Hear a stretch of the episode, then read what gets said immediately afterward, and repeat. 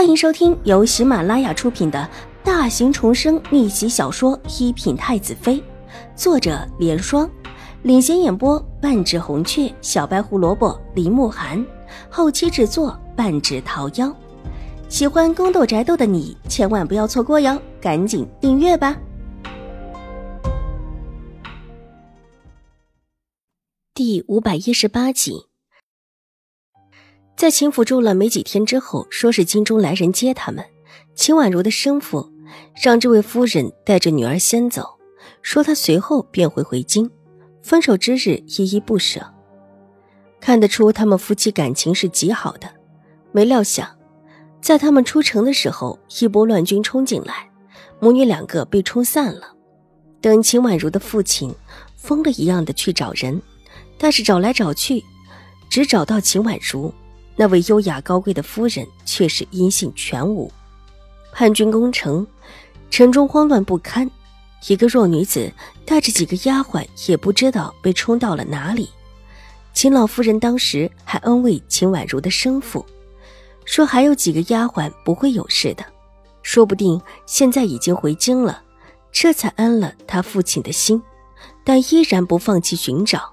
没过多久，秦婉如的生父就出事了。一个奸细把东门打开，叛军冲了进来。秦怀勇和秦婉如的生父都冲出去御敌，把秦婉如托付给了秦老夫人。怕叛军把这城也给攻占了，秦老夫人和秦婉如都带着一个包裹，偷偷的往城外而去。城外有秦府的一处别院，先去那里躲一阵子。秦婉如就是在那个时候跟秦老夫人走的。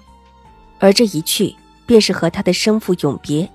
两军对决，城上有流箭飞来，秦婉如的生父替秦怀勇挡了一箭之后，自己赴死，只是在临死之前，把自己唯一的女儿托付给了秦怀勇。而秦怀勇也保证把她当成自己的亲生女儿看待，好好的养大。之后，秦怀勇挡住了叛军。把叛军重新的打出城外，并且把城守住了。为此，皇上封赏他为宁远大将军，调到江州成为那里最高的军事长官。而之前早早逃出去的狄氏也带着女儿到了江州。之后，秦府便有了两个女儿。狄氏在得知秦婉如的父亲是救秦怀勇死的，也一再的保证会对秦婉如如亲生女儿一般。只要有秦玉茹的。秦婉如必然也会有，就算是秦玉茹没有的，他也会让秦婉如有的。那一些情真意切的话，让太夫人的心放了下来。想着狄氏也是名门淑女，况且生的还是一个女儿，应当会善待秦婉如，也就把秦婉如记在了狄氏的名下，成为了狄氏生的另外一个女儿。秦府的原籍并不在江州。既然秦府的人说有两个女儿，自然所有人都以为狄氏生了两个女儿。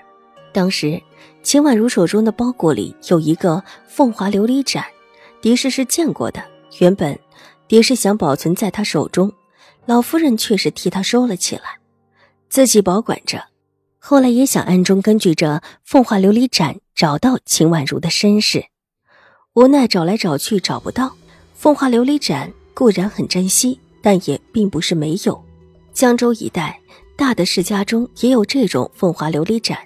之后数年一直找不到，老夫人就把这凤华琉璃盏送到了静心庵，供到了佛前，从此一心一意的把秦婉如当成了亲孙女来养。这么多年过去了，也没有见有人来寻秦婉如，必然是没有什么亲人。当初那位夫人应当也死在了战乱之中。既如此，又何必再让这个孩子知道自己的身世？不知道还能快快活活的生活下来，也是一种幸福。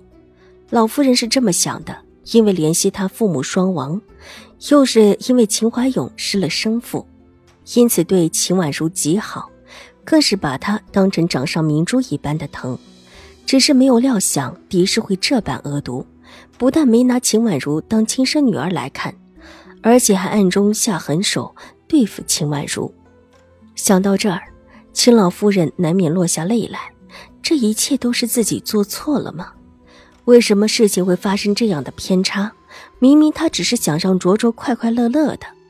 听完老夫人的话，水若兰的心头也很沉重，似乎有什么重重的压在心头，没有因为老夫人的一席话而松一口气，咬咬唇，压下心头的悲意，好半晌才找到自己的声音：“母亲，您看玉茹和姐姐做的，就是为了谋夺婉如的身份。”老夫人拿帕子抹了抹眼泪，神色便冷静下来。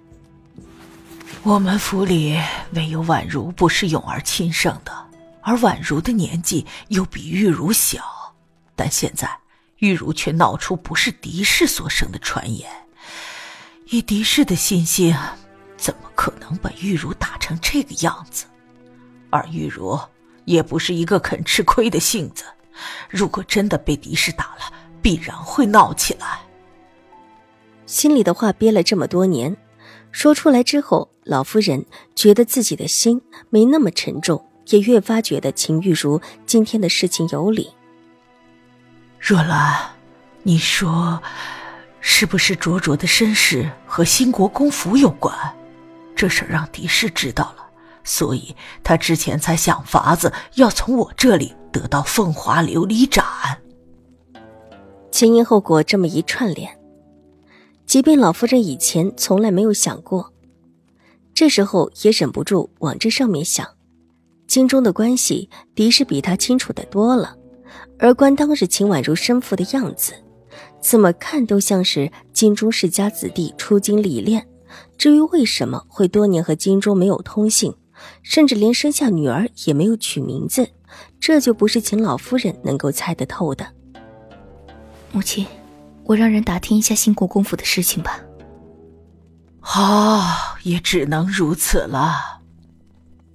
这事儿你私下里去做就行，别让别人知道了。啊，永儿也暂时别说。是，母亲，我知道了。水若兰强笑一声，声音有些哽咽，头缓缓的垂下。老夫人叹了一口气，拍了拍水若兰消瘦的肩膀。即便是怀了孕，水若兰似乎也没有长肉，反倒是让人觉得她有一些单薄起来。若兰，记得有事一定要跟我说，就算我不一定帮得了你，至少有我在你身边，尽量不会让你受委屈的啊。一句话说的，水若兰强忍着的眼泪一颗一颗的落下。伸手拉住老夫人，万语千言似乎就在嘴边，但是哽咽了几下，还是没有说出口。本集播讲完毕，下集更精彩，千万不要错过哟。